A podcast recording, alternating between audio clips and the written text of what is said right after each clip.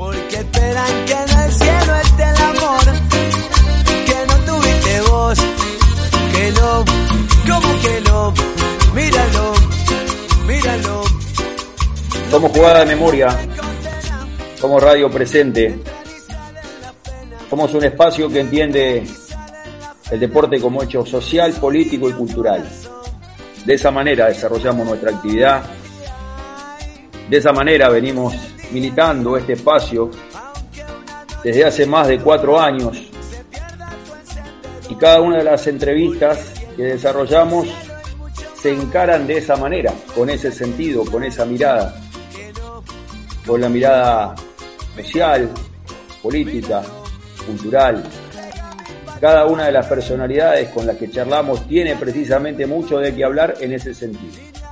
Y nosotros en la jornada de hoy estamos saludando a Estefanía Rea, arquera de excursionistas, una de las mujeres protagonistas del fútbol hoy día en nuestro país y que además tiene una historia que contar muy particular desde lo personal. Estefanía, esto es jugada de memoria, gracias por atendernos, ¿cómo te va? Hola, buenas noches, muy bien, por suerte. Un gusto para nosotros, la verdad un placer poder charlar con vos. Ya habíamos tenido algún contacto alguna vez, te habíamos hecho esta propuesta y estamos buscando el momento oportuno para poder charlar con vos y bueno, esa, esa posibilidad llegó. Contanos, vos sos arquera de excursionistas.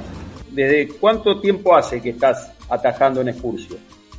Yo soy arquera de excursionistas aproximadamente tres años, eh, del cual tuve idas y vueltas por problemas del trabajo, porque no me alcanzaba el sueldo, porque eh, no, no, no teníamos prácticamente un sueldo del club para poder seguir, del cual ellos siempre me insistieron que vuelva, que vuelva, que vuelva, entonces estoy hace tres, dos, tres años ya, del 2018. Vos al mismo tiempo, como la enorme mayoría de las jugadoras de fútbol, durante todo este tiempo tuviste que tener un trabajo paralelo, tuviste que tener un sustento para poder lógicamente ganarte la vida porque el fútbol hasta este año prácticamente no te podía dar ni siquiera un sueldo, o sea, no, ni siquiera un contrato.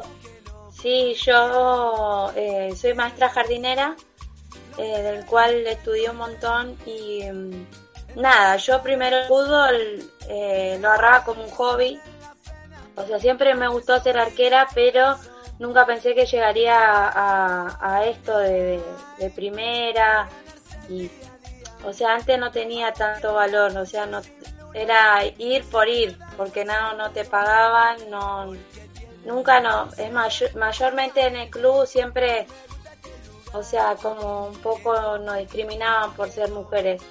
Entrenábamos en una plaza juntábamos plata para ir en los micros a jugar a otro lado. Y después cuando vino el fútbol profesional qué pasó cambió la situación, hoy podés decir que el trato es distinto, hoy podés decir que se le da el lugar que ustedes se merecen dentro del club y dentro del fútbol en general. Sí, cambió la dirigencia, están como un poquito más ocupados.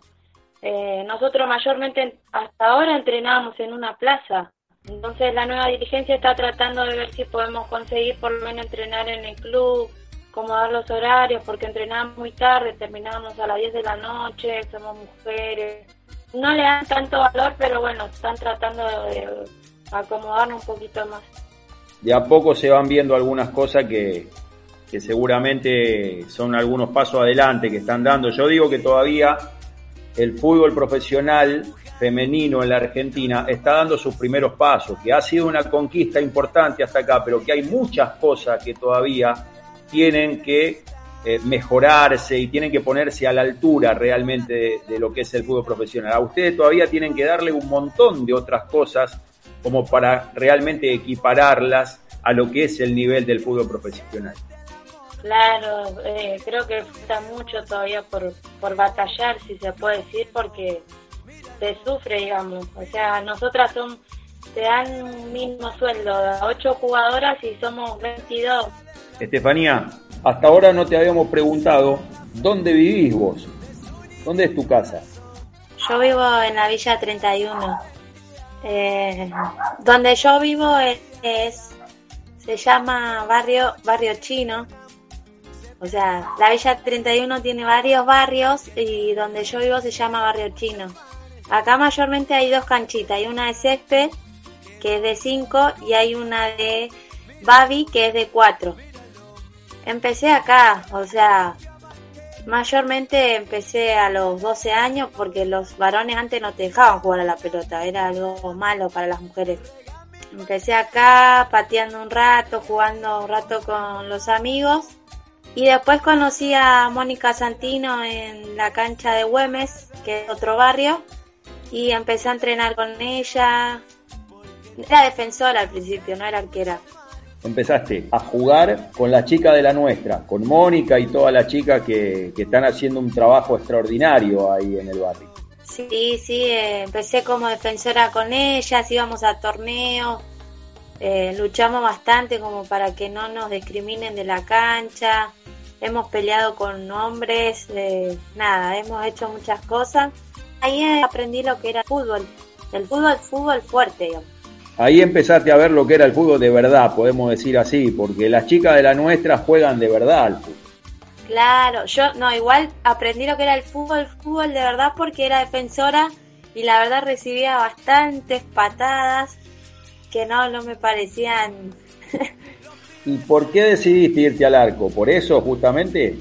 Eh, un día faltó la arquera de nuestro equipo, de la nuestra, y me, fui al arco yo, me fui así como voy a probar, dije, y ese día me atajé todo, todo me atajé, no es como que sale de mí salía de mí automáticamente atajar las pelotas. No, y me gustó porque me felicitaron, me dijeron, ay, qué arquera, y bueno, me quedé en el arco. A partir de ahí encontraste tu lugar, ese pasó a ser el lugar tuyo. Claro, ahí me, ahí me gustó y ahí me quedé. ¿También jugaste en el equipo de las pibas, el equipo del barrio? Juego, ese es mi equipo del barrio. Ese es mi equipo de acá, ese es mi equipo del corazón. Esas son mis amigas, mis compañeras de fútbol. ¿Quién es la que mejor juega en las pibas? Eh, mi amiga Nadia. Bueno, igual todas son excelentes. Siempre salimos campeonas acá, en los torneos femeninos. Me dijeron que la mueve muy bien, que juega muy bien Conti, Constanza Rojas. Sí, Conti también. tiene sus días y sus días ella. Pero sí, la rompe, la rompe. Nos consta, nos consta que las pibas ganan siempre todos los torneos de fútbol femenino que se arman. Sí, acá en el barrio eh, mayormente somos las líderes, digamos. No, pero ah, porque más allá de un equipo somos como hermanas. O sea, no vamos nada más a ganar. La pasamos bien, armamos un asado en la cancha, eh, charlamos, nos reímos. Si perdemos igual estamos contentas. Es más allá que, que un equipo de fútbol. Sí. Y hay una hermandad, se nota eso, que hay una hermandad, es como prácticamente como si fuesen de la misma sangre. Sí, la primera vez que jugué contra River, eh, excursionista ahora que profesional, eh, fueron todas las chicas, fueron todas las chicas a alentarme al club. El club decía, che, te trajiste todo el barrio, toda la villa. Estefanía, una cosa importante que nosotros hasta ahora no, no te la habíamos preguntado, no habíamos tocado este tema. Podríamos haberte presentado de esta manera, eh, pero preferimos contar primero tu historia personal, contarte a vos como, como deportista, como jugadora, como persona, porque normalmente, seguramente en el último tiempo te han hecho otras entrevistas y lo primero que decían era la primera futbolista que tuvo COVID-19 en la Argentina, la primera futbolista que dio positivo de COVID-19. Y nosotros entendemos que más allá de la entrevista por ese tema, hay un montón de otras cosas interesantes de las cuales charlar y por eso arrancamos por todos los demás temas. Pero sí, es verdad, vos tuviste COVID-19 y afortunadamente ya te recuperaste, ya tuviste el alta. Sí, sí, sí, sí. Me salió COVID positivo hace aproximadamente un mes ya, más o menos. Mes y medio. Lo primero, el susto, ¿no? El miedo que seguramente habrás tenido en ese momento. Eh, cuando me llamó la doctora y me dijo que tenía COVID positivo, lo primero que pensé fue en mi familia, mis hermanas, mi mamá, mis sobrinas, porque vivimos todos acá, no en la misma casa, pero sí uno al lado del otro. El miedo que uno tiene inmediatamente de haber contagiado a la gente querida, a la gente más cercana.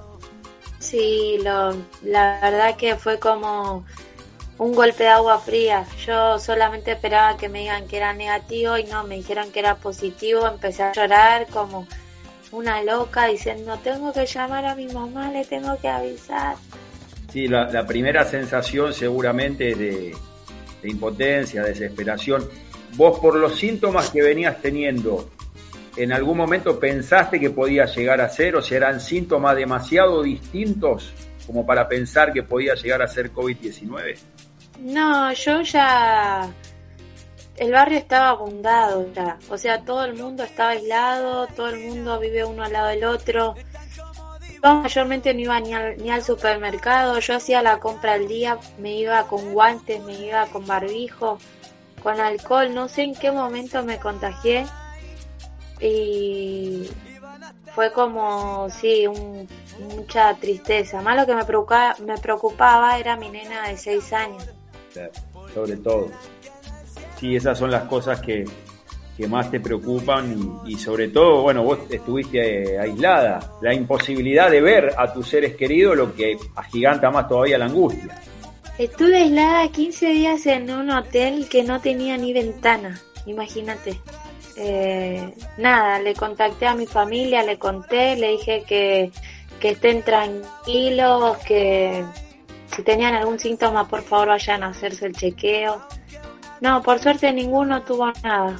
Eso es lo, lo más importante. En cuanto a la actualidad en el barrio, porque nosotros no, nos enteramos, estuvimos viendo durante todo este tiempo, que hubo cortes de luz, que hubo cortes de agua, lo cual no solamente te, te agiganta la desesperación, sino que aumenta el riesgo, porque vos no, no podés higienizarte si no tenés el agua necesaria y muchas veces al no tener luz, como no trabajan las bombas, tampoco tenés agua.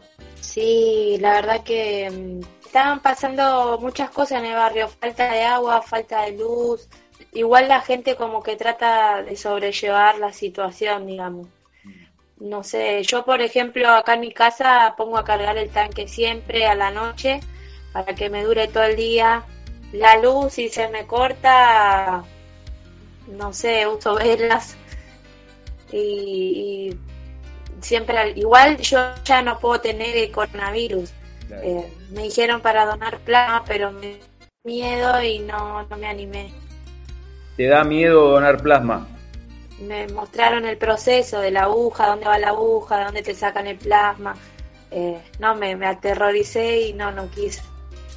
Bueno, por ahí más adelante, cuando lo, proceses un poco más o cuando superes el miedo, tal vez podés, podés acercarte. Lo importante es siempre poder superar ese miedo, ¿no?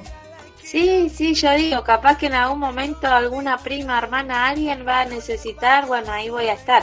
Y si no, bueno, perderé el miedo e iré a donar porque es eh, algo que, que le hace bien a otras personas. Estefanía, volvemos a la parte futbolística tuya, porque no hay, en cuanto a lo que es el fútbol femenino, todavía no se habla de la posibilidad de volver al entrenamiento, de volver a la actividad. Todo lo que ustedes hacen lo hacen por Zoom por ahora y no se sabe realmente si el fútbol femenino va a volver de acá a fin de año o si recién ya hay que empezar a pensar para el año que viene. No, todavía no nos dicen nada, entremos por Zoom, sí, pero no es lo mismo. La verdad que te, el encierro un poco te frustra, te deprime.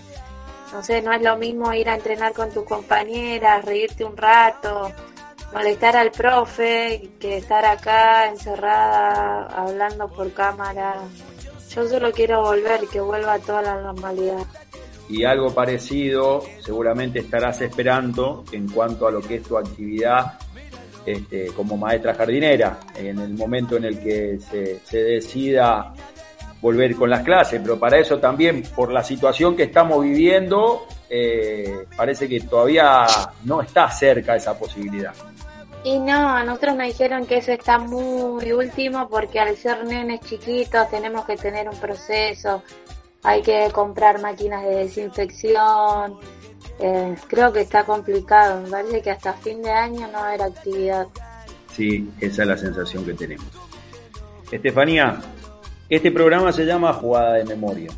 Nosotros terminamos cada entrevista preguntando cuál es tu jugada de memoria, que puede ser algo que haces en la cancha como jugadora o algo de tu vida de todos los días, algo que hagas siempre, algo que tengas tan incorporado que te salga de memoria.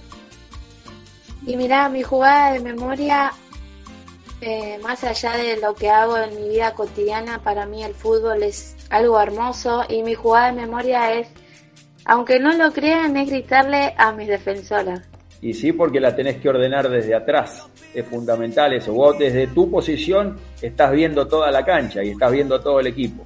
Sí, mi jugada de memoria es gritarles a ellas y que ellas me escuchen y por escucharme tener un, un gol menos, digamos, un triunfo.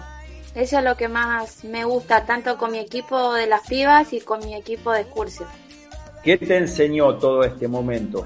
¿Qué te enseñó todo este tiempo que, viviste, toda esta situación que viviste? El proceso que tuve del COVID. Y toda esta pandemia que estamos viviendo, todo el aislamiento. Eh, me enseñó un poquito a valorar un poquito más las cosas. Yo creo que si yo sabía que iba a haber una pandemia hubiera disfrutado más del último partido, del último asado, de la última junta en familia, eh, de todo un poco. Estefanía, mil gracias. Gracias por tu tiempo, gracias por esta nota. Realmente valoramos mucho la posibilidad de, de haber charlado con vos y será hasta cualquier momento. Muchas gracias, me hicieron llorar un poquito, me hicieron acordar a tiempos pasados. Muchas gracias a ustedes por el apoyo.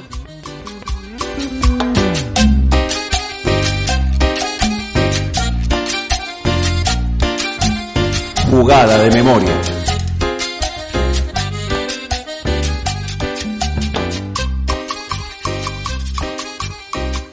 Radio Presente